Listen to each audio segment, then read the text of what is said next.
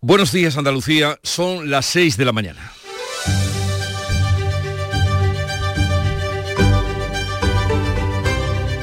Despierta tu mente, descubre la realidad. En Canal Sur Radio, La mañana de Andalucía con Jesús Vigorra. Amanece un miércoles con destacadas citas políticas y la esperanza de lluvia. En el Congreso, el rey va a inaugurar la decimoquinta legislatura en democracia. Felipe VI va a pronunciar su primer discurso desde la presentación de la ley de amnistía, un asunto que los presidentes autonómicos del PP llevan hoy al Comité Europeo de las Regiones y que a buen seguro va a salpicar también el debate de Estado de la comunidad que a mediodía va a comenzar en el Parlamento andaluz el pacto de Doñana aparecerá en ese debate parlamentario. Ya sabemos que serán mil las hectáreas que se van a beneficiar de las ayudas de 100.000 euros por abandonar las tierras de regadío. Google inaugura hoy en Málaga el que será el mayor centro de ciberseguridad en Europa y del exterior se cumple el quinto día del alto el fuego para el intercambio de presos y rehenes entre Israel y Hamas. Y en Bruselas, el nuevo ministro británico de Exteriores, David Cameron, y el español José Manuel Álvarez van a acercar posturas sobre la relación del campo de Gibraltar y la roca, con el objetivo, por parte española, de que desaparezca de una vez eh, todos los problemas de la verja. En una noche con pocas estrellas por las nubes que están anticipando la lluvia, el chef cordobés Paco Morales asciende a lo más alto y consigue la tercera estrella Michelin para su, restaurante Nur, así como en Jaén cayeron tres estrellas Michelin para los restaurantes Malac, Radis y Vandelvira en Baeza. Felicidades a los estrellados. En Canal Sur Radio, la mañana de Andalucía con Jesús Bigorra. Noticias. ¿Qué les vamos a contar a partir de este momento con Manuel Pérez Arcaza? Manolo, buenos días. Buenos días, Jesús Vigorra. Y vamos a ver el tiempo, si es verdad que se concluyen esas lluvias que esperamos. Pues ya está cayendo algo en algunos puntos de Andalucía. Lo que se espera es que las lluvias eh, puedan ser intensas este miércoles en Huelva, Cádiz y Sevilla. En el extremo oriental estarán los cielos poco nubosos. Los vientos van a soplar de poniente o del suroeste flojos a moderados. Las temperaturas pueden subir en la vertiente atlántica y bajar en la mediterránea. Las máximas van a oscilar hoy entre los 17 grados de Jaén y los 22 de Huelva, Málaga y Sevilla, con una mínima en Granada de 3 grados. Y vamos a contarles la actualidad de hoy. Juanma Moreno desde Andalucía tiende la mano al gobierno para llegar a acuerdos tal como el de Doñana en asuntos también para la financiación o la quita de la deuda, aunque advierte de que Andalucía no blanqueará los pactos con los independentistas. El presidente andaluz reivindica la buena disposición, la discreción y el rigor en las negociaciones entre la Junta y el Ministerio. En televisión española ha apostado por extender el diálogo a asuntos como la quita de deuda o la financiación autonómica, pero advierte de que Andalucía no va a ser coartada de los acuerdos de Pedro Sánchez con los independentistas. Andalucía no va a ser, eh, no va a ser útil para blanquear situaciones de desigualdad con otras comunidades autónomas como consecuencia de la investidura. Todo el mundo sabe o sospecha claramente que va a haber dos comunidades autónomas privilegiadas gracias a la investidura, una es Cataluña y otra es el País Vasco. El consejero andaluz de la presidencia ha reclamado en el Senado la convocatoria inmediata de una conferencia de presidentes para resolver multilateralmente las cesiones pactadas por el gobierno con los independentistas. Ha sido en un debate de tono andaluz en el que se ha estrenado el nuevo portavoz socialista. El andaluz Juan Espadas ha propuesto la creación de un grupo de trabajo en el Senado para que los grupos pacten un modelo de financiación que llevará al Consejo de Política Fiscal y Financiera. La financiación autonómica, el pacto por Doñana, la amnistía o la sanidad pública van a marcar el debate del Estado de la Comunidad que arranca este mediodía en el Parlamento andaluz. El Pleno arrancará eh, a las 12 con el discurso de Juanma Moreno. Los grupos de la oposición intervendrán esta tarde en orden de mayor a menor. El PP abrirá la sesión de mañana jueves y a su término los grupos presentarán un máximo de 35 propuestas de resolución que se someterán a votación. El debate se podrá seguir en Radio Andalucía Información. Mil hectáreas del entorno de Doñana se van a beneficiar de las ayudas de 100.000 euros para los agricultores que abandonen los cultivos de regadío. Es la ayuda máxima que recoge el pacto de, de la Junta y el Ministerio, ya que los regantes también pueden optar por cambiar a cultivo de secano o ecológico con ayudas sensiblemente más bajas. La vicepresidenta de Transición Ecológica explica que los agricultores sancionados por haber regado con agua de pozos ilegales podrán acceder a las ayudas si han pagado la multa y regularizado su situación. En Canal Sur Televisión, Teresa Rivera también ha aclarado su intención sobre el cierre incluso de pozos legales. Cerrando pozos ilegales, pero también cerrando pozos legales con concesión de agua para favorecer la recuperación lo más rápido posible de este parque, de este parque nacional. El contenido del acuerdo por Doñana se va a someter a información pública. Los alcaldes de los municipios afectados quieren participar en su ejecución. El rey inaugura esta mañana la decimoquinta legislatura en democracia con una sesión plenaria solemne en el Congreso. Felipe VI va a pronunciar su primer discurso político tras la presentación de la ley de amnistía. Será el primer discurso del rey tras la presentación de esta ley a los eh, promotores del proceso que condenó en 2017 los independentistas volverán a plantar al jefe del Estado, como ya hicieron en la jura de la Constitución de la Princesa de Asturias. Los reyes y doña Leonor van a recibir honores militares a su llegada al Congreso. La sesión plenaria reunirá a diputados y senadores. Don Felipe pronunciará su discurso tras la intervención de la presidenta de la Cámara, Francina Armengol. La mayoría de la investidura en la mesa del Congreso rechaza pedir el informe sobre la amnistía al Poder Judicial y al Consejo Fiscal. El PP también ha reclamado recabar estos informes en el Senado donde cuenta con mayoría absoluta. Al tramitarse como proposición de ley, la norma avanza mucho más rápido y pueden prescindir de los informes de estos organismos o del Consejo de Estado, que sí serían preceptivos, informes que serían preceptivos si se hubiera registrado como proyecto de ley. La iniciativa se tramitará por vía de urgencia. El debate llega hoy al Consejo Europeo de las Regiones a iniciativa de los presidentes autonómicos del PP. Los ministros de Exteriores español y británico avanzan en su primer encuentro con la voluntad de cerrar el acuerdo sobre Gibraltar. El nuevo ministro británico David Cameron y José Manuel Álvarez han mantenido un encuentro en Bruselas en el marco de la cumbre de la OTAN. Álvarez ha trasladado que quedan pocos flecos para cerrar el acuerdo que pasa por la creación de una zona de prosperidad común. Estamos muy muy cerca. No hay diferencias sobre el contenido del acuerdo, pero sí hay que encontrar la fórmula correcta para que bueno, ese acuerdo pueda materializarse.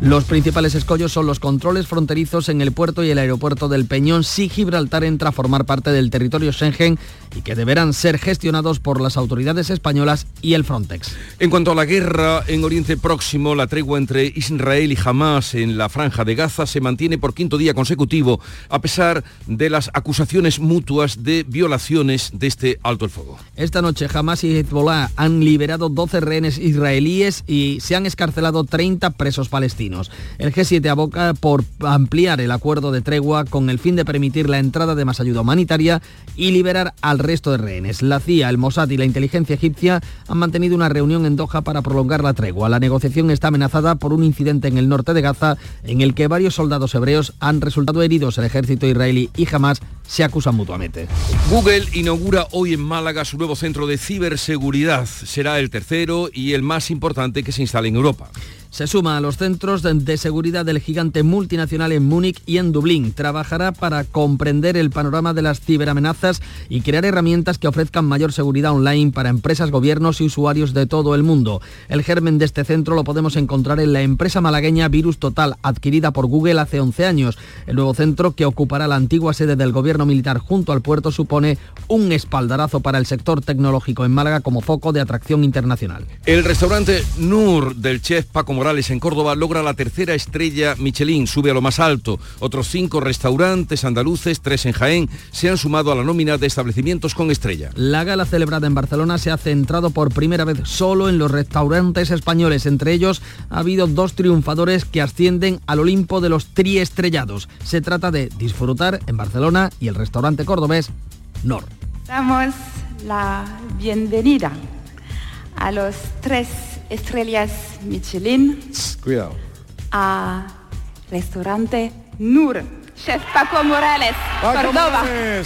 El chef Paco Morales ha agradecido su tercera estrella. Cualquiera que, se tercie y tenga un poco de sensibilidad y se dedique a este oficio, eh, siempre sueña ¿no? con, este momento. ¿no? Tengo ya aquí a mis papás, a, a Paco. Papá, objetivo conseguido. Nor se convierte en el segundo tres estrellas de Andalucía junto al restaurante a poniente de Ángel León. De los 31 nuevos restaurantes con estrella, cinco son andaluces, entre ellos los guiennenses Vandelvira de Baeza, Radis y Malac en la capital, además de Bac de Marbella y Toca en la localidad gaditana del puerto de Santa María. Ya en deportes, el Sevilla se juega esta noche las opciones de continuar en la Champions. Solo le vale la victoria ante el PSV Eindhoven en el Pizjuán. Ayer el Barcelona y el Atlético de Madrid ganaron al Porto y al Feyenoord. El Betis viaja esta mañana a Chequia para enfrentarse mañana al Esparta de Praga. También juega hoy el Cádiz su partido de liga aplazado ante el Mallorca. Pues así viene el día, veamos ahora cómo lo recoge la prensa que ya ha repasado y también resumido para ustedes Jorge González, buenos días Jorge. Hola Jesús, ¿qué tal? Muy buenos días. Comenzamos con ABC, su edición andaluza, la de Sevilla, que trae en su portada este titular. Sevilla no saldrá de la sequía, aunque este invierno sea más lluvioso. Un informe de Masesa, de la empresa municipal de aguas, baraja medidas como la reducción de la presión en la red. La fotografía de ABC de Sevilla, pues la misma que la edición nacional. El Papa dirigiéndose a los obispos españoles, con el titular Cinco horas de diálogo cordial. La expectación del encuentro, dice ABC, obligó a Omeya, el presidente de la conferencia episcopal, a insistir, entre comillas, por Jesucito, que no se habló de los abusos. Ideal de Granada, un documento del gobierno descarta soterrar las vías del tren por la Chana. También habla este periódico de agresión racista a un futbolista juvenil. La voz de Almería, el futuro del paseo, continúa esperando tres años después y detenido un pedófilo que grababa a menores de edad. En Diario de Sevilla, titular a toda página, la Junta centra en Huelva sus ayudas al abandono, al abandono de cultivos en Doñana. Las administraciones difieren en los plazos de labor. Una fotografía preciosa de la inauguración del SICAP, del espectáculo eh, que inauguró en la edición número 33 de este evento. El pura raza española galopa en SICAP. Casi 900 caballos y más de 300 ganaderías se dan cita en la muestra más universal. Málaga hoy, el presupuesto de Málaga Capital rebasará los mil millones en 2024. Entre las principales apuestas figuran el auditorio y el paseo marítimo de Pedregalejo, con fotografía para Bernardo Quintero, que es el fundador de la empresa Virus Total, una empresa malagueña que compró hace 11 años Google. Málaga será una referencia en ciberseguridad, dice Bernardo Quintero al que han entrevistado en Málaga hoy en referencia a la apertura hoy de eh, ese hub de seguridad por parte de Google en la capital malagueña. Y Diario de Cádiz, eh, pues bueno, la verdad que la fotografía es bastante desoladora. Dice, la agonía sin fin de los pantanos. Los embalses de la provincia de Cádiz sufren la penuria de una sequía histórica. Y podemos ver en la imagen el lamentable, dice eh, Estado, lamentable imagen ayer del pantano de Zahara el Gastor, que está apenas al 3% de su capacidad. O sea, está le falta nada para estar absolutamente seco. Y terminamos con el Día de Córdoba, el pequeño comercio alerta del fuerte ritmo del cierre de negocios, la ciudad coge un congreso andaluz del sector y fotografía de gran tamaño pues para el protagonista de Córdoba, ah, Paco Morales, que logra su tercera insignia para NOR siete años después de su apertura. Córdoba tiene ya tres, sus tres estrellas Michelin. Yo creo que es muy importante esa cifra. ¿eh? En siete años, después de abrir, tan solo siete años, tres estrellas. Y solo había, un precedente, el del Choco de, Quisco. Increíble. Tenía una estrella. Eh, eh, pero en tan poco tiempo tres estrellas, yo no sé cuántos casos hay. Muy pocos. Importantísimo esto. Eh, vamos ahora con la prensa, ya hablaremos eh, con Paco a lo largo de la mañana de ese chef que, ha subido al Olimpo de la gastronomía eh, a tenor de lo que dice Michelin. Vamos ahora con lo más destacado de la prensa internacional, lo que ha encontrado Bea Rodríguez. Buenos días, Bea. Hola, ¿qué tal, Jesús? Pues mira, la euforia sobre un posible acuerdo cercano entre España y Reino Unido sobre Gibraltar en cuanto a las declaraciones del ministro Álvarez en ese marco de la cumbre de la OTAN pues mira, la prensa británica se distancia y lo de los controles fronterizos lo sitúa en acuerdos a escala europea y no entre el Reino Unido y España. Leemos en el diario Gibraltar Chronicle que desde fuentes británicas señalan que si el acuerdo no se ha firmado todavía es porque no es aceptable para todas las partes. Y en The Guardian titulan España está lista para firmar un acuerdo post-Brexit sobre Gibraltar, dice el ministro de Asuntos Exteriores. José Manuel Álvarez se reunió con David Cameron para discutir acuerdo, un acuerdo sobre comercio, inmigración y trabajadores. Ni una palabra en este diario por parte de la representación eh, británica que llega a indicar desde eh, fuentes que en Bruselas se mostraron cautelosas después de esa reunión aduciendo que hay un largo camino por recorrer y que se espera una reunión entre la Unión Europea y el Reino Unido en las próximas semanas, minimizando el peso de la diplomacia española y enmarcándolo todo en el espacio Schengen. En cuanto a la prensa israelí, eh, abre con imágenes de rehenes liberadas y haciéndose eco de la reunión mantenida en Qatar por la CIA, el Mossad y la inteligencia egipcia. Leemos en el Yediot Aronot que las conversaciones aquí se han centrado en la posibilidad de un nuevo acuerdo que incluiría a hombres y soldados soldados secuestrados, no solamente a mujeres y niños como hasta ahora, y sobre la prolongación del alto el fuego entre Israel y Hamas. Todas estas conversaciones esperemos que no se ensombrezcan por ese incidente en el norte de Gaza en el que varios soldados hebreos han resultado heridos. Y final feliz para los 41 obreros atrapados desde hace más de dos semanas en un túnel en construcción en la India.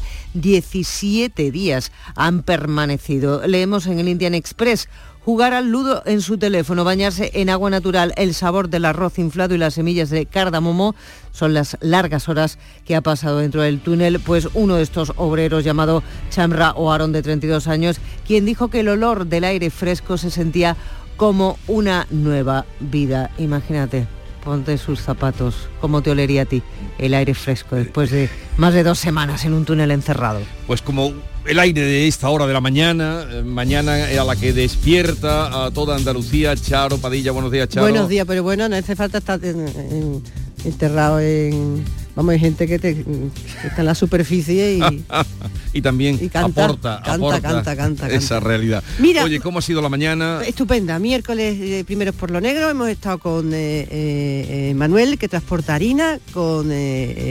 Manuel transporta aceite de oliva, perdón, Gabriel transporta harina, Manuel transporta harina, coge perdón, aceite, eh, coge aceite desde la almazara de Andalucía, la lleva al, puerto de Oporto y de allí a, Rotterdam, Rotterdam, Y de allí de Rotterdam a Francia, Inglaterra. Fíjate el aceite de oliva virgen la de vuelta que da.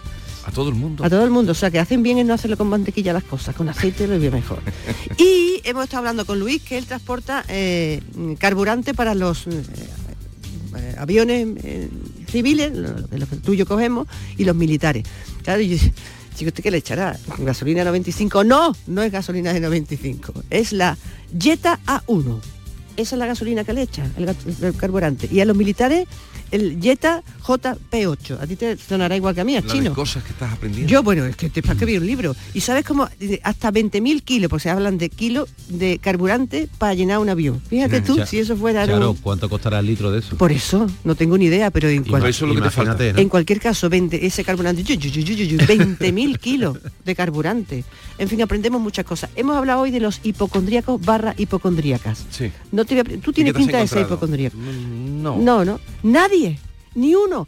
Uno a lo más me dice, yo, yo no soy hipocondríaco, me miro mucho el cuerpo. Digo, ah, amigo, es una manera de decir, ¿eh? pero no, pero del club de los primeros a las 5, la gente se levanta a las 5 de la mañana, no tiene nada. No, no puede, pero cuando te levantas por la mañana a partir de cierta edad, si no te duele algo, es que estás caput. No, no, a nosotros no nos duele nada porque nos conservamos estupendamente. Te tengo que contar lo de Jaén de ayer, hoy, lo de No, te iba a preguntar, pero ya te has metido. no, es que tú cada día me dedicas menos tiempo. No, ¿cómo que menos tiempo? Estamos ya en 18. Te quería preguntar si en alguno de estos restaurantes estrellados has conseguido algo. Eh, te paraste ayer, pero no me creo dio que lugar. no, no te dio lugar. Con los pues ya debes volver, ya debes volver. me iba a quejar la dirección. Un poco de música que nos llega de Canal Fiesta Radio a esta hora de la mañana, cómo no para saludarles, para invitarles a vivir el día y compartirlo con nosotros desde ahora y hasta las 12. Melody, el trato. Despedimos sin saber el por qué. Te propongo un trato. Encontremos el rato. La mañana de Andalucía. Nunca tires tus viejos aparatos eléctricos o electrónicos a la basura. Acude a tu comercio de cercanía o punto limpio para reciclarlos correctamente. Reutiliza, repara, recicla. Infórmate en donavidalplaneta.com. Campaña promovida por la Junta de Andalucía, la Federación Andaluza de Municipios y Provincias y los sistemas colectivos de responsabilidad ampliada del productor. Te estás perdiendo muchas cosas. No te quedes esperando a que pase algo Abre tus ojos para no perderte tu otro lugar en el mundo. Benavis. En Canal Sur Radio, la mañana de Andalucía con Jesús Vigorra. Noticias. 6 y 19 ampliamos y le contamos con más detalle todo lo avanzado hasta el momento por Jesús Vigorras y Manuel Pérez. El presidente de la Junta se muestra dispuesto al diálogo con el gobierno para llegar a acuerdos como el pacto por Doñana, pero Juanma Moreno advierte que Andalucía no va a permitir que la utilicen para blanquear las cesiones a los independentistas. Beatriz Rodríguez, buenos días. Buenos días, Jorge. El pacto por Doñana es el primer acuerdo del nuevo gobierno de Pedro Sánchez con una comunidad autónoma. El presidente andaluz ha reivindicado la buena disposición, la discreción y el rigor en las negociaciones entre ambas partes. En televisión española, Juanma Moreno ha apostado por mantener esta buena sintonía para otros asuntos que están sobre la mesa, como la quita de la deuda con el Estado que el Gobierno ha pactado con Esquerra. Sin embargo, Moreno advierte al Gobierno que Andalucía no se prestará para que el Ejecutivo de Sánchez blanquee sus acuerdos con los independentistas. Lo que Andalucía no va a ser, eh, no va a ser útil para blanquear situaciones de desigualdad con otras comunidades autónomas como consecuencia de la investidura. Es evidente, y eso no lo discute ningún español, y en la calle le puede preguntar al azar a cualquier persona, todo el mundo sabe o sospecha claramente que va a haber dos comunidades autónomas privilegiadas gracias a la investidura. Una es Cataluña y otra es el País Vasco. La financiación autonómica ha centrado el Pleno del Senado de este martes con marcado tono andaluz. El consejero de la presidencia de la Junta ha confrontado con el nuevo portavoz socialista, el andaluz Juan Espadas. Andalucía reclama la convocatoria de una conferencia de presidentes para resolver multilateralmente las cesiones pactadas por el Gobierno con los independentistas catalanes. Madrid, Carmen del Arco, buenos días. Buenos días. El Senado se convertía anoche en un ring entre Antonio Sanz y Juan Espadas. El motivo, el nuevo modelo de financiación autonómica. El consejero aseguraba que no se van a aceptar migajas porque el Gobierno central pacte con independentistas catalanes. El nuevo portavoz socialista en el Senado reprochaba que la Junta baje impuestos y luego pida financiación al Gobierno central. Así se enfrentaban. ¿Es posible sentarse con coherencia y decir mi comunidad está infrafinanciada como lo está la andaluza y al mismo tiempo, como hace la señora Ayuso y el señor Moreno Bonilla, decidir que nos sobran, en el caso de Andalucía, mil millones de euros al año en regalos fiscales a los que no necesitan esos regalos. Esos faltan luego en la financiación a los servicios públicos y se los reclamamos al Gobierno de España. ¡Hombre! En Andalucía hay 567.000 contribuyentes más después de bajar seis veces los impuestos y 1.800 millones de euros más recaudados por esa bajada de impuestos. Es todo lo contrario, señoría el desacuerdo en todo. Espadas proponía un grupo de trabajo ya en el Senado para que los grupos pacten un modelo que puedan llevar al Consejo de Política Fiscal y Financiera. El consejero respondía, lo que hace falta es una conferencia de presidentes. El pacto por Doñana, la financiación autonómica o la amnistía van a ser, o van a marcar, mejor dicho, el debate del Estado de la Comunidad que arranca este mediodía en el Parlamento andaluz con el discurso de Juanma Moreno, el primero de Moreno desde que gobierna con mayoría absoluta tras la victoria del PP andaluz en las elecciones del 19 de junio de 2022. El portavoz eh, del gobierno andaluz insta a los grupos a dejar sus intereses políticos, ha dicho, para que sea un debate constructivo. Informa Juan Pereira ha pedido que acudan con voluntad de escucha ante un discurso en el que el presidente rendirá cuentas ante el Parlamento. Ramón Fernández Pacheco asegura que Juanma Moreno hará un ejercicio de transparencia y abordará toda la acción de gobierno. Teme que la oposición incida solo en los temas de los que pueden sacar rédito, como las listas de espera de la sanidad. Probablemente la oposición quiera eh, que solo se debata de aquello que ellos creen que les puede dar rédito político, ¿no? despreciando las otras competencias como si no importaran al resto de los andaluces. Desde luego, eso no forma parte de la estrategia del presidente. Todas las competencias son importantes del gobierno andaluz. Los grupos de la oposición intervendrán esta tarde en orden de mayor a menor. El PP abrirá la sesión mañana jueves y a su término los grupos presentarán un máximo de 35 propuestas de resolución que se someterán a votación. Finalmente van a ser unas mil hectáreas del entorno de Doñana las que se van a beneficiar de esas ayudas de 100.000 euros por hectárea que recoge el acuerdo para los agricultores, para que los agricultores abandonen los cultivos de regadío. Es la ayuda máxima que recoge el pacto de Junta y Ministerio, ya que los regantes también pueden optar por cambiar a cultivo de secano ecológico. En ese caso, las ayudas serían sensiblemente más bajas.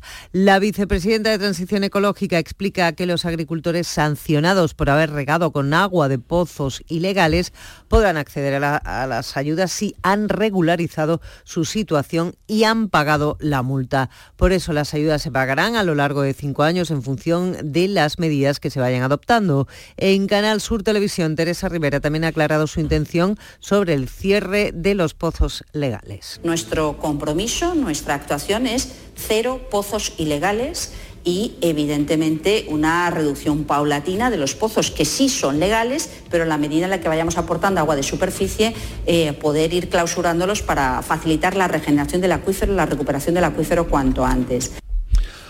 El contenido del acuerdo se va a someter ahora a información pública. Los alcaldes de los municipios afectados quieren participar en el desarrollo de su ejecución. El de Lucena, Álvaro Regidor, muestra su preocupación por el empleo ante la posible pérdida de hectáreas dedicadas a la agricultura. Directo o indirectamente todos los vecinos vivimos de, de, eso. Entonces estamos hablando que se perderían la mitad de hectáreas que actualmente se están cultivando, dejaría desierto muchísimos puestos de trabajo. Desde Almonte, Francisco Bella reclama una oficina de gestión en el territorio para estar más próxima a las 25 administraciones implicadas. Todo para Doñana, pero sin Doñana. La oficina hay que ponerla aquí y hay que hablar con la gente de aquí y procurar que la gente de aquí te diga las cosas que realmente se tienen que hacer. Y seguimos hablando de agua. Los embalses andaluces siguen perdiendo agua. La ausencia de lluvias en la última semana ha provocado un nuevo descenso en las reservas que están ya al 19,7%. En la actualidad nuestros embalses cuentan con 2.113 hectómetros cúbicos, 16 menos respecto a la semana anterior. La demarcación hidrográfica del Guadalquivir es la que está en peor situación. Se encuentra al 18,7% de su capacidad de reserva. Las cuencas mediterráneas andaluzas están al 20,64% de su capacidad, la demarcación Guadalete-Barbate al 14,66% y la cuenca del Tinto Diel Piedras Chanza está al 34,17%. Este martes el gobierno andaluz ha aprobado la declaración de emergencia para mejorar la estación de tratamiento de agua de Almanzora en Almería. Se van a destinar 11 millones de euros. Se ayudará así a garantizar el abastecimiento de más de 150.000 vecinos. Los ministros de Exteriores español y británicos se emplazan para encontrar fórmulas que puedan posibilitar cerrar el acuerdo en torno a Gibraltar. José Manuel Álvarez y David Cameron han mantenido este martes un encuentro en Bruselas en el marco de la cumbre ministerial de la OTAN. Ambas partes reafirman su voluntad para cerrar los flecos que todavía están pendientes en la mesa de la negociación. Campo de Gibraltar, Ángeles Carreras. Tras su encuentro este martes con Cameron, el ministro Álvarez sostiene que los flecos que quedan aún por cerrar son pequeños aspectos que pueden superarse si hay voluntad política. Una voluntad que afirma le ha trasladado su homólogo británico tras la conversación que han mantenido en Bruselas. De lo que se trata, añade, es de buscar fórmulas para solventar los escollos que hasta ahora han impedido alcanzar un acuerdo sobre Gibraltar. Lo que me ha trasladado el ministro de Asuntos Exteriores británico es exactamente la misma voluntad que yo tengo, que es que lleguemos a ese acuerdo. Se trata simplemente de encontrar las fórmulas para esos pequeños aspectos que quedan ya por cerrar. Estos escollos son, entre otros, los controles fronterizos en el puerto y el aeropuerto del Peñón si Gibraltar entra a formar parte del territorio Schengen y que deberán ser gestionados por las autoridades españolas y por Frontex. Aquí, desde el campo de Gibraltar, la Asociación de Trabajadores Españoles en el Peñón insta al Gobierno a exigir ya que se firme el tratado. Juan José Uceda es su portavoz para que se firme ese acuerdo que ahora hará tres años de demora injustificada que solo está ocasionando los daños en el paso de la frontera y en asuntos laborales y administrativos equivalentes todo ello a un Brexit duro. De momento el ministro Álvarez es optimista, aunque reconoce que es el Reino Unido el que debe mover ficha y pronunciarse sobre la última propuesta planteada en la mesa de negociaciones. La mañana de Andalucía. Hola, hijo. ¿Cómo te van las cosas? Dice mi mujer que trabajo demasiado y que tengo mucha tensión acumulada. ¿Tensión? ¿Y tú qué has hecho? Yo, garbanzos. Mmm, garbanzos. Anda, siéntate y come. Legumbres la pedriza. Tómate tu tiempo. Vamos ya con la información deportiva. Antonio Camaño, buenos días. Hola, ¿qué tal? Muy buenos días. El Sevilla se juega esta noche todas las opciones de seguir vivo en Liga de Campeones. Solo le vale la victoria ante el PSV Eindhoven en el Estadio Ramón Sánchez Pijuán para tener en su mano el pase a los octavos en la última jornada, cuando visitará al Lens en Francia. La novedad es la baja de Soumare. A tres puntos de neerlandeses y galos resulta imprescindible lograr el triunfo frente al líder de la Eredivisie. La misión no resulta sencilla para un equipo que los ocho partidos desde la llegada de Diego Alonso al banquillo hispalense solo ha sido capaz de ganar ante el modesto Quintanar en la Copa del Rey. Y también en Liga compite hoy el Cádiz, esta noche en Mallorca, en el partido atrasado de la competición doméstica. Los de Sergio González necesitan la victoria después de nueve partidos sin ganar. El técnico viaja con 24 jugadores, entre los que no están el portero Ledesma, baja de última hora. Y la novedad positiva es Diacaté, un chaval de la cantera, un centrocampista defensivo que refuerza una posición en la que están únicamente Alcaraz, Ale Fernández y José Mari. Y el Betis también viaja en el día de hoy hasta Chequia para enfrentarse mañana al Esparta de Praga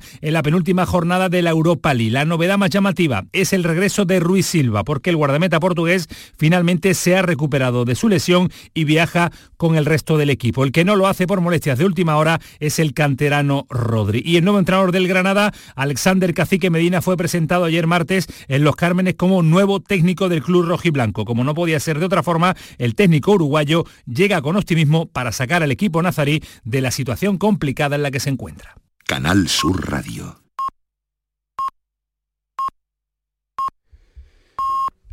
Andalucía despierta. Son las seis y media de la mañana. La mañana de Andalucía con Jesús Vigorra. Y a esta hora vamos a darles cuenta en titulares de las noticias más destacadas que les estamos contando en este 29 de noviembre. Lo hacemos con Bea Rodríguez. La financiación autonómica, el pacto por Doñana o la amnistía van a marcar el debate del estado de la comunidad que arranca este mediodía en el Parlamento andaluz. El presidente de la Junta se muestra dispuesto al diálogo con el Gobierno para llegar a acuerdos, pero advierte que Andalucía no permitirá que la utilicen para blanquear las cesiones a los independentistas. Los ministros de Exteriores español y británico acercan posturas sobre la relación del campo de Gibraltar y el Peñón. Álvarez y Cameron son optimistas, aunque quedan por resolver la gestión de los controles fronterizos en el puerto y el aeropuerto gibraltareño si la colonia británica entra a formar parte del territorio Schengen. El rey abre esta mañana la decimoquinta legislatura en democracia con una sesión plenaria solemne que reunirá en el Congreso a diputados y senadores. Felipe VI pronunciará en la Cámara Baja su primer discurso político tras la presentación de la ley de amnistía, un asunto que los presidentes autonómicos del PP llevan hoy al Comité Europeo de las Regiones. Google inaugura hoy en Málaga el que será el mayor centro de ciberseguridad de Europa. Entre sus objetivos, definir sus programas de seguridad en Internet mediante equipos que colaboran con gobiernos y empresas. Cinco restaurantes andaluces, entre ellos tres jiennenses, se han sumado esta noche a la nómina de establecimientos con estrella Michelin. El gran triunfador ha sido el restaurante Nord del cordobés Paco Morales, que se suma a la prestigiosa lista de los tres estrellas.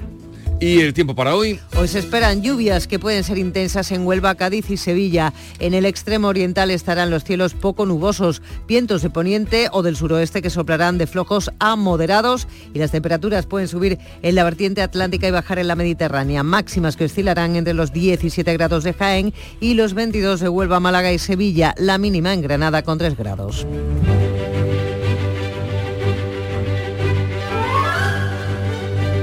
Hoy es el día de San Saturnino de Tolosa, pero no Tolosa, mm, Navarra, sino Toulouse.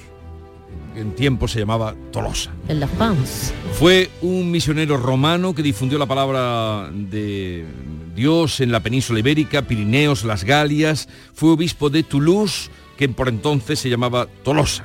Su destino, sin embargo, fue muy cruel, como tantos. Según las actas de Surio, fue martirizado por los paganos. No se sabe muy bien cuándo sucedió, pero el caso es que acabaron con él en fechas cercanas al siglo I. Y ahí, hasta ahí puedo contar. Me parece que lo arrastraron por una calle eh, atado a, a un toro o algo así. Terrible, tienen una, tienen una, una calle en Toulouse dedicada a Santo. Y ahí cuentan la historia, ¿no? Sí, sí. Y aparece el toro. Tal día como hoy, de 1939, nacía Concha Velasco, actriz española, que hoy cumple 84 años. Concha, buenas tardes. ¿Qué tal? Buenas tardes. ¿Cómo estás? Qué alegría de oírte, Concha. Muy bien, ¿y vosotros? Estupendamente. Bueno. Eh, estamos encantados. Oye, me ha hecho gracia que dices, eh, Concha Velasco, ¿qué hace doña Inés? Un- una doña Inés ya te ayudita, ¿eh? Con 300 años a sus espaldas. Bueno, pero eres una doña Inés, que le escribió Antonio Gala. Hubo ahí un tándem estupendo, el de Antonio Gala y Concha Velasco, que hay que ver con lo que esta mujer ha memorizado y al final la memoria mm, distraída, ¿no? Que es la como, vida. como está. Y fíjense, Nuria Esper con 90 años todavía en los escenarios, eh, que sigue. La vida. 90 ya. 90 Nuria tiene mía. y acaba de estrenar un espectáculo, ahora viene a Madrid, eh, ha estado en Barcelona y ahora viene a Madrid, ya hablaremos de ella y de, y de ese espectáculo, que es un texto de una novela de Palomas, de Alejandro Palomas, de este escritor mm, que a mí me parece Eso hay que verlo. un tipo valiente.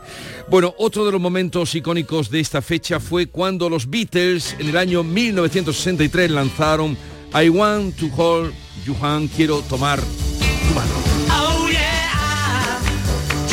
something.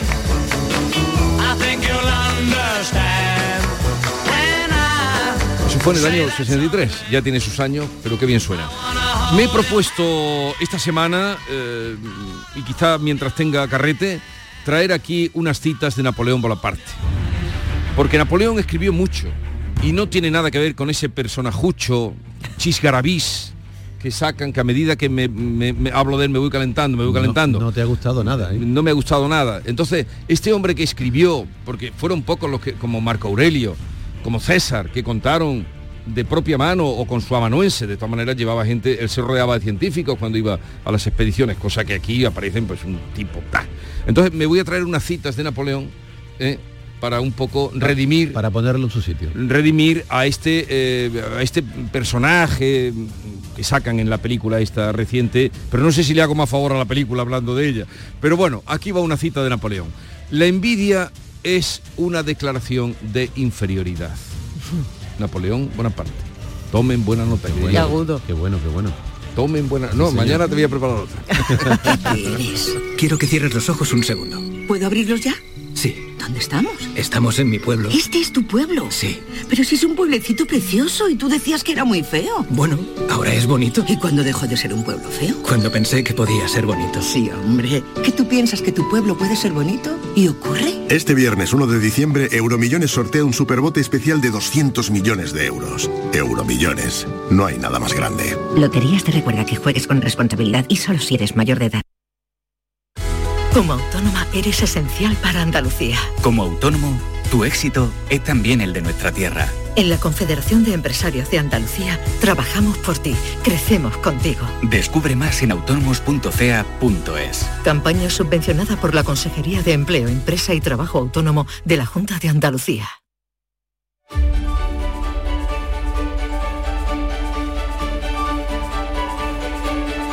Momento esperado el de conocer las portadas de la prensa andaluza. Lo más destacado que es lo que reseñan. Vamos con la prensa nacional ahora. Ah, Ahora nos toca prensa nacional. Ahora nacional.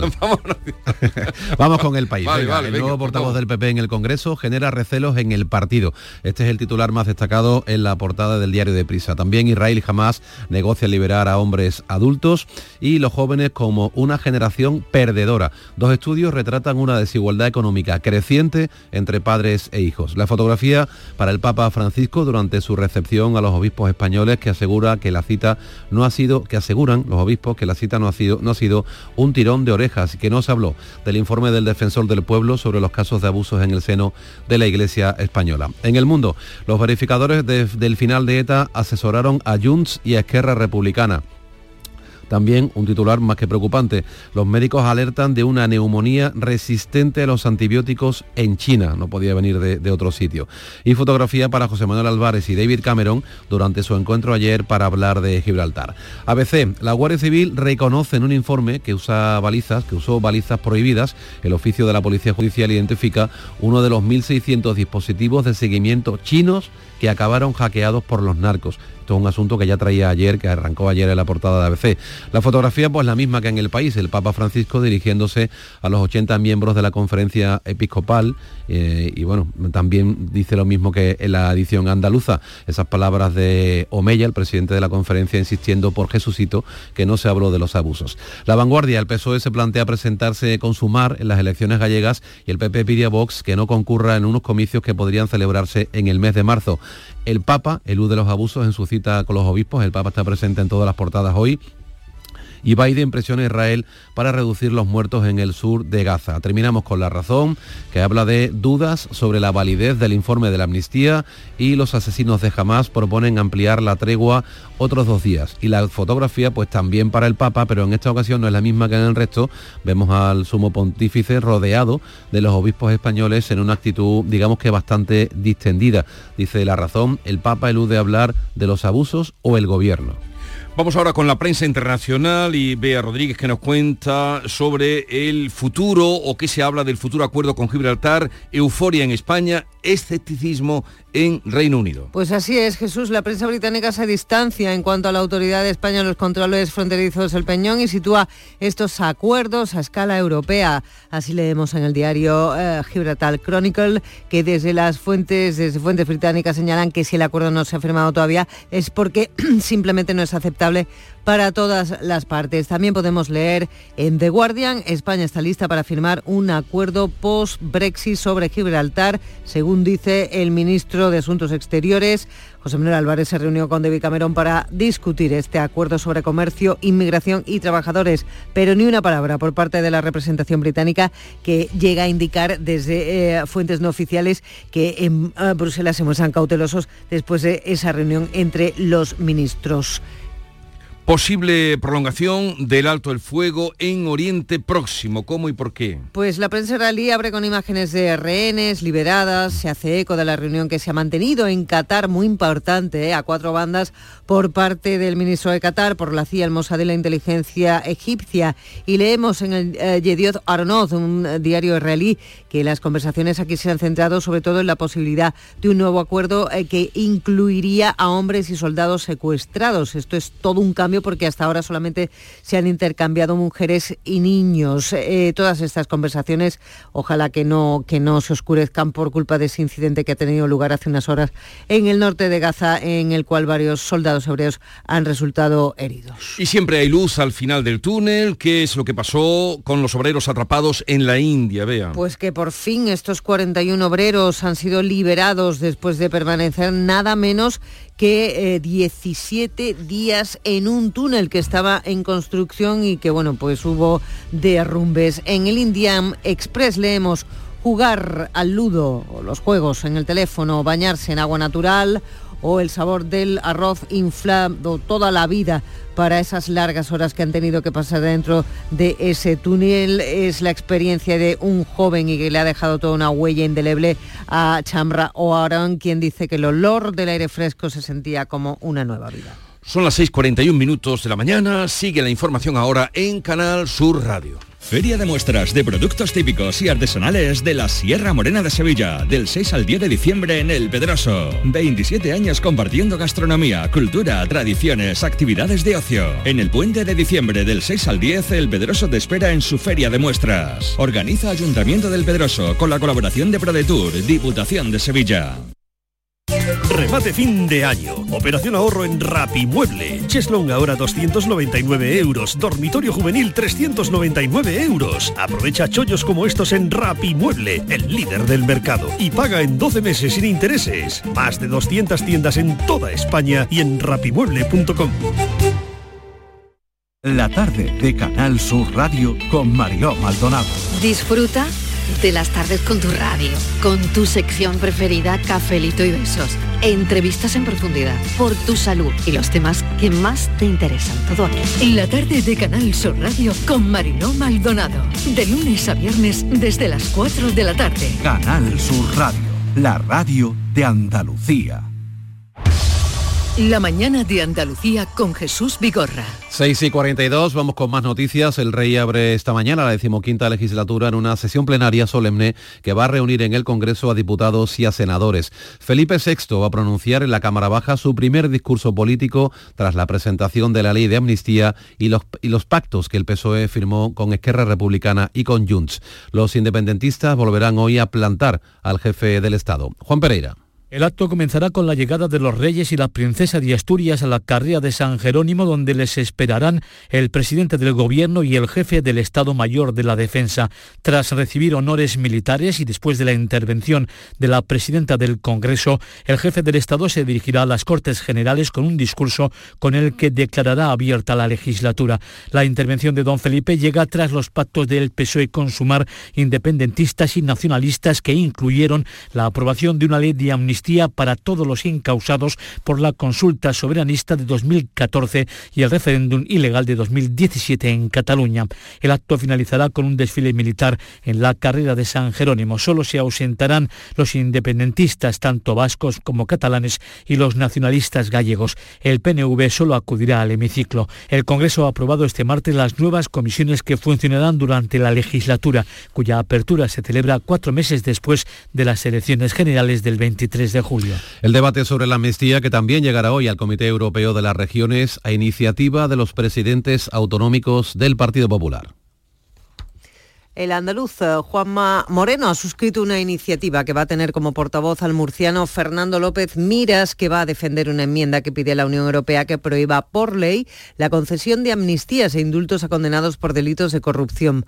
Por otra parte, el grupo al que pertenece Vox plantea otra enmienda para que el Comité de Regiones muestre explícitamente su profunda preocupación por la posible adopción de una ley de amnistía en España, lo que a su juicio socavaría el respeto al Estado de Derecho. El ministro de Presidencia Justicia y Relaciones con las Cortes, Félix Bolaños, visita Bruselas mañana jueves para reunirse con el comisario europeo de Justicia, Didier Reinders, y con la vicepresidenta de la Comisión, responsable de Estado de Derecho, Vera Jourova, a quienes explicará con detalle la ley de amnistía. La batalla contra la amnistía también se libra en la calle. El presidente de la Junta y su gobierno asistirán a la manifestación convocada el domingo en Sevilla por la Asociación Cívica del Sur para defender la igualdad entre españoles. La protesta será en la víspera de la aniversario de las grandes movilizaciones por la autonomía andaluza del año 77. Inmaculada Carrasco. La manifestación se celebra en Sevilla y está convocada por el Foro Economía y Sociedad.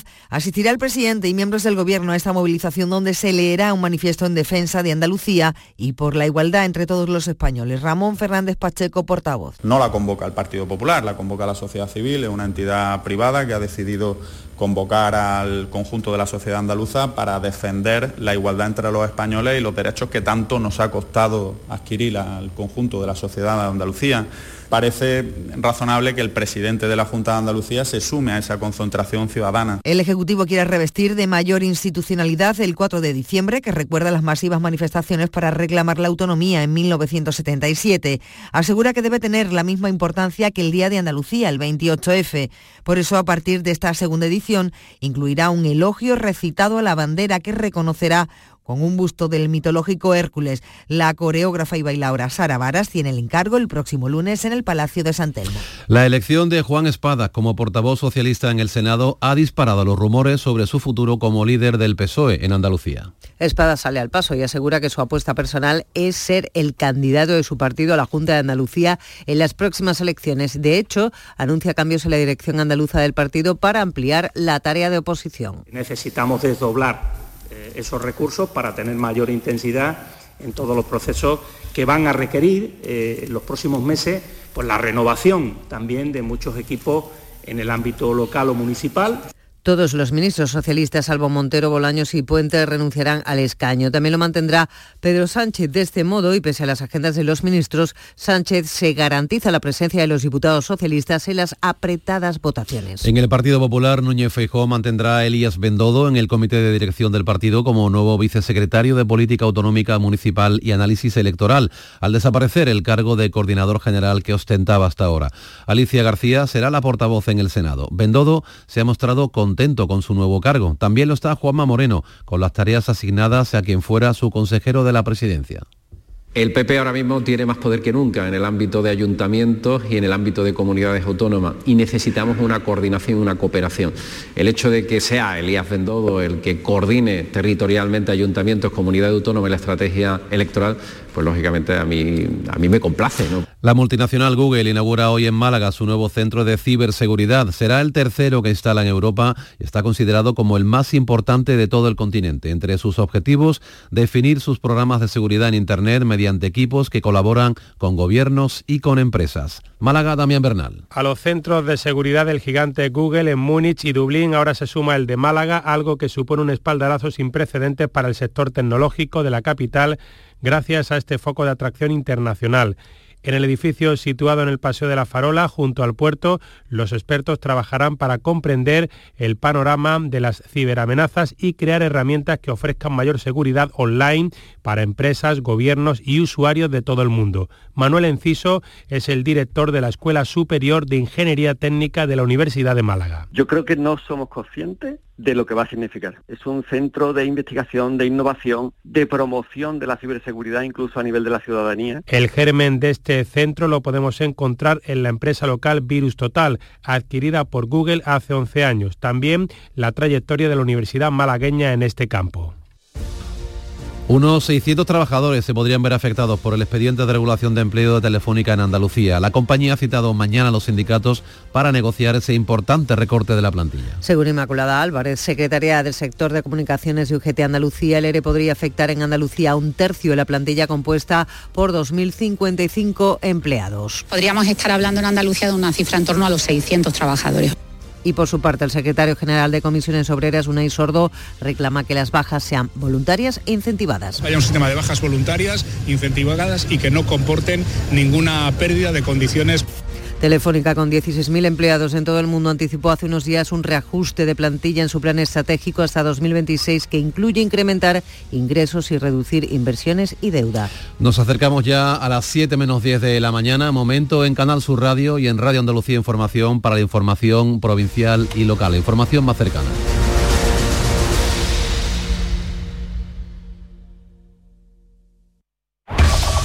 En la mañana de Andalucía de Canal Sur Radio, las noticias de Sevilla con Antonio Catoni. Buenos días, Polígono Sur, día para hacer balance sobre el ingente trabajo realizado desde hace 20 años por el comisionado que se creó para poner en marcha un plan integral de recuperación. Hoy se celebra ese acto institucional conmemorativo. Pese a todo, este barrio, el Polígono Sur, sigue siendo el de renta per cápita más baja de toda España. Ha abierto sus puertas el SICAP con el espectáculo de acrobacias sobre caballo de dos artistas del Circo del Sol y sobre todo con una tremenda expectativa de negocio en la Gran Feria del Caballo Español. Urbanismo ha ordenado la retirada de veladores de 14 establecimientos de la calle San Jacinto y del Salvador mientras se conforma la futura ordenanza al respecto y esta mañana se inaugura en el Museo de Bellas Artes la primera exposición monográfica sobre el escultor Pedro Roldán en el cuarto centenario de su nacimiento. El tiempo, hoy cielos cubiertos, precipitaciones ocasionales. Eh, tenemos también eh, temperaturas en ascenso, localmente sin cambios. Alcanzaremos 19 grados en Morón, 20 en Lebrija, 21 en Écija y 22 en la capital donde ahora tenemos 13. Enseguida desarrollamos estos y otros asuntos. Realiza Pedro Luis Moreno. Black Friday 5 Océanos. Lo mejor en congelados en Sevilla. Solo hasta el día 30. Pechuga de pollo a 2,95 el kilo. Calidad y variedad al mejor precio. Pechuga de pollo a solo 2,95 el kilo. En Triana, Cerro del Águila, Pino Montano, Montequinto y Dos Hermanas. Black Friday 5 Océanos. Lo mejor en congelados. En Canal Sur Radio, las noticias de Sevilla. Esta mañana se celebra el acto institucional del vigésimo aniversario de la Oficina del Comisionado para el Polígono Sur, figura excepcional que se creaba, en octubre de 2003 con el consenso de las administraciones central, autonómica y local y con un objetivo ilusionante, poner en marcha un plan integral para recuperar el barrio. Pasado este tiempo, pese al ingente trabajo desarrollado, el Polígono Sur sigue siendo el barrio más pobre de España. Asunción Escalera. Tres han sido los comisionados para el Polígono Sur, Jesús Maez, Tumar González y el actual Jaime Bretón, y los tres coinciden en la importancia de este proyecto en el que se implican tantas personas y también en la frustración que supone la limitación de los logros conseguidos. Pasadas dos décadas, los esfuerzos se siguen centrando en lograr la normalización de este conjunto de barrios obreros con más de 50.000 habitantes a través de la atención a los vulnerables, la educación, la inserción laboral y la promoción de las mujeres. El Polígono Sur tiene la renta per cápita más baja de España apenas 5.666 euros por habitante y año. Hoy tendrá lugar ese acto institucional conmemorativo. Pero ya abierto, por otra parte, sus puertas el SICAB, el Salón Internacional del Caballo, edición número 33, llega con las expectativas de superar ampliamente los resultados de años anteriores.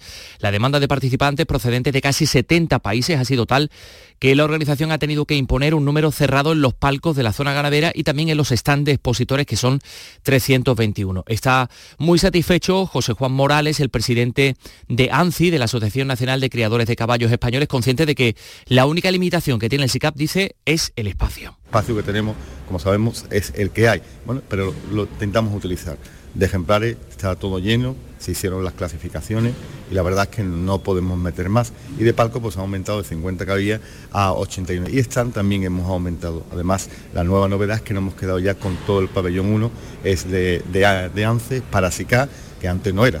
Anoche tenía lugar esa gala de inauguración, ese espectáculo de acrobacia sobre caballos de dos artistas eh, provenientes del Circo del Sol. Anoche también la gala de las estrellas Michelin. Sevilla mantiene sus estrellas, tanto los restaurantes, los restaurantes tanto Abatal como Caña Bota, los dos que tienen estrella en Sevilla, mantienen sus distinciones. 6 y 53. Marpe Medical, tu nueva clínica de medicina estética avanzada en Sevilla.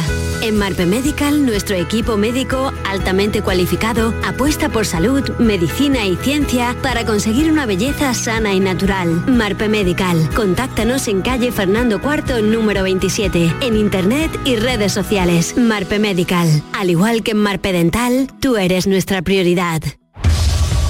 Las noticias de Sevilla. Canal Sur Radio. La gerencia de urbanismo del ayuntamiento ha ordenado la retirada de los veladores de 14 establecimientos a no ajustarse a las licencias concedidas, medida que va a permitir que enclaves como la Plaza del Salvador o una parte de la calle San Jacinto queden despejadas de veladores. En el caso de Triana son tres bares que han ido aprovechando el espacio tras la peatonalización de la calle. Por su parte, la Comisión Especial de Terrazas ha pedido a vecinos y hosteleros que hagan llegar sus eh, propuestas para la futura ordenanza. Por otra parte, urbanismo también eh, busca, ha expuesto una medida para apoyar a los comercios tradicionales frente a la expansión de los grandes grupos económicos. Así lo contaba el delegado Juan de la Rosa. se refuerza la protección sobre el centro histórico. Se evita que determinados proyectos de índole turístico desnaturalicen la composición y las parcelas del conjunto histórico, expulsando a establecimientos hosteleros y comerciales del centro. Además, se ha concedido licencia para la construcción de 56 nuevas viviendas en Palmas Altas y ha dado, se ha dado cuenta del fin de los trabajos de limpieza y arreglo de la zapata de la calle Betis por algo más de 44.000 euros. Más cosas, los cinco municipios sevillanos que están incluidos en el acuerdo Junta-Gobierno sobre Doñana esperan ahora que se concreten las ayudas. En nuestra provincia son pocos los agricultores que se van a beneficiar directamente, pero sí lo van a hacer los ayuntamientos que esperan recibir financiación para diferentes proyectos. Es el caso de Villamanrique, así lo contaba su alcalde Francisco Javier Domínguez. Desarrollar las vías de comunicación con estas zonas de parcelas de cultivo donde son caminos asfaltados y están muy mal estado. Yo creo que, arreglar esta red de caminos sería muy importante para, desarrollar nuestra comarca y ayudar a nuestras empresas. Bueno, el tema turístico también sería importante de, fomentar el turismo. También el puerto de Sevilla plantea la puesta en marcha de varios proyectos, eh, la construcción de una marina para que atraquen yates y otras embarcaciones de recreo cuando es temporada baja en la costa. Así lo explicaba el presidente de la Autoridad Portuaria de Sevilla, Rafael Carmona. Construir una marina que haga muy atractivo el que puedan venir a hibernar esas embarcaciones recreativas y deportivas que están en la costa y que durante el invierno buscan un refugio. La intención es parecernos a la marina que ellos han hecho en el puerto de Málaga. Nos gustaría que fueran megayates, embarcaciones de recreo de lujo. En lo laboral, los técnicos de integración social, conocidos como PETIS, en los eh, colegios e institutos de Sevilla siguen en huelga indefinida por condiciones, por sus condiciones laborales. Se trata de personal de empresas externas que contrata la Junta para atender al alumnado con necesidades educativas especiales. El responsable de comisiones obreras, Alberto Barrios, eh, lo expresaba así. Hablamos en definitiva de un cúmulo de incumplimientos por parte de estas empresas ante los cuales la Agencia Pública de Educación que licita estos servicios con empresas privadas no hace la labor de vigilancia y de seguimiento, de control del dinero público que emplea en la subcontratación de estos servicios. La consejera de Educación, Patricia del Pozo, asegura que la Junta ha endurecido las condiciones a las empresas. Si hay algún incumplimiento de los convenios colectivos y este está constatado, automáticamente se aplica y tenemos todo tipo de cláusulas de penalización, pero lo que tenemos en estos momentos es un conflicto, mejor dicho, varios conflictos abiertos entre unas trabajadoras y sus empresas. También les contamos que se recupera la normalidad en la Facultad de Bellas Artes. Los modelos en vivo han puesto fin a la huelga que mantenían tras lograr un acuerdo en el CERCLA con la empresa que los contrata. Han conseguido un incremento salarial hasta alcanzar los 18 euros la hora y que la Policía Nacional ha liberado a cinco ciudadanos extranjeros explotados laboralmente por dos compatriotas que han sido detenidos. Vivían y trabajaban en condiciones infrahumanas en una nave industrial en una zona semiabandonada entre Alcalá de Guadaire dos hermanas. Se dedicaban a la recogida y venta de ropa de segunda mano y estaban en el interior de un antiguo congelador al que se accedía a través de un agujero en las condiciones, en unas condiciones realmente pésimas. 6 y 58 Información deportiva, Antonio Camaño, ¿qué tal? Buenos días. Hola, ¿qué tal? Muy buenos días. El Sevilla se juega esta noche las opciones de seguir vivo en Liga de Campeones. Solo le vale la victoria ante el PSV Eindhoven en el estadio Ramón Sánchez Pijuán para tener en su mano el pase a los octavos en la última jornada, cuando visitará al Lens en Francia. La novedad es la baja de Soumaré, que no estará a disposición del entrenador de cara al partido de esta noche. Y el Betis viaja hoy hasta Chequia para enfrentarse mañana al Esparta de Praga en la penúltima jornada de la Europa League. Principal novedad de los expedicionarios es el regreso de Ruiz Silva ya totalmente recuperado. En cambio, por molestias de última hora, se queda en Sevilla el canterano Rodri. El equipo de fútbol PSV Eindhoven fue creado por los empleados de la fábrica de bombillas Philips y más de 100 años después es uno de los clubes más laureados de Europa. Tiene 23 ligas, 11 supercopas, 9 copas, una Copa de Europa y una UEFA. Y nada menos que 7.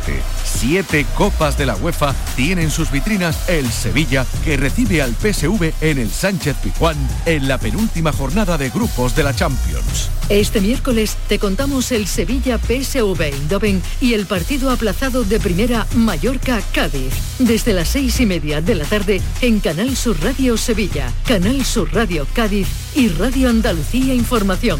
Con Javier Pardo. Contigo somos más deporte. Contigo somos más Andalucía.